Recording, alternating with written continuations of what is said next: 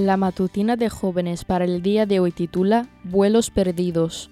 Y sabemos que a los que aman a Dios todas las cosas les ayudan a bien, esto es, a los que conforme a su propósito son llamados.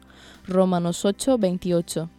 Había perdido un vuelo y estaba a punto de perder otro. Transitaba los interminables pasillos del aeropuerto con dos mochilas pesadísimas en la espalda y el brazo izquierdo.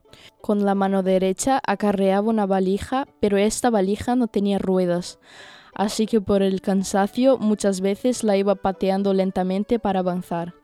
Estaba concentrada en mi mal humor. De repente una mujer me preguntó con cara de dolor si la podía ayudar. Tenía un brazo roto y venía haciendo malabares con su equipaje también. Me detuve a ayudarla. Caminamos apresuradamente y al llegar al mostrador donde nos tenían que asignar un nuevo vuelo, comenzamos a conversar más calmadamente en una mezcla de español y portugués. Hablamos de problemáticas sociales, familia, estudios, trabajo y de Dios. Le conté que era adventista. Ella me dijo que había visto programas de familia y alimentación saludable en el canal Nuevo Tiempo y me contó algunas otras inquietudes espirituales.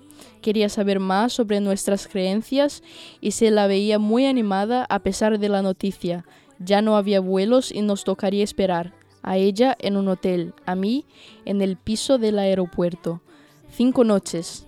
Antes de salir hacia el hotel y aprovechando los tickets de comida que le habían dado, me invitó a desayunar. Eran las 4 de la mañana y nos sentamos en uno de los pocos locales abiertos. Decidimos intercambiar direcciones para seguir en contacto y mientras ella escribía sus datos aproveché a sacar mi Biblia para compartir mi versículo favorito con ella, Romanos 8:28, que tan apropiado resultaba para la situación que estábamos pasando. Ella terminó de escribir y me pasó el papel. Cuando lo vi, para mi sorpresa, me di cuenta de que además de sus datos, había escrito con su letra de abuela en prolijo portugués.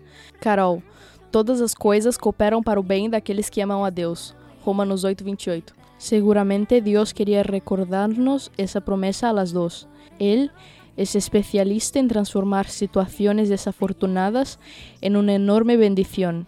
Seguramente hoy quiere recordarte esa promesa a ti también. Ámalo, Él hará el resto. Esta fue la matutina de jóvenes para el día de hoy desde Bilbao.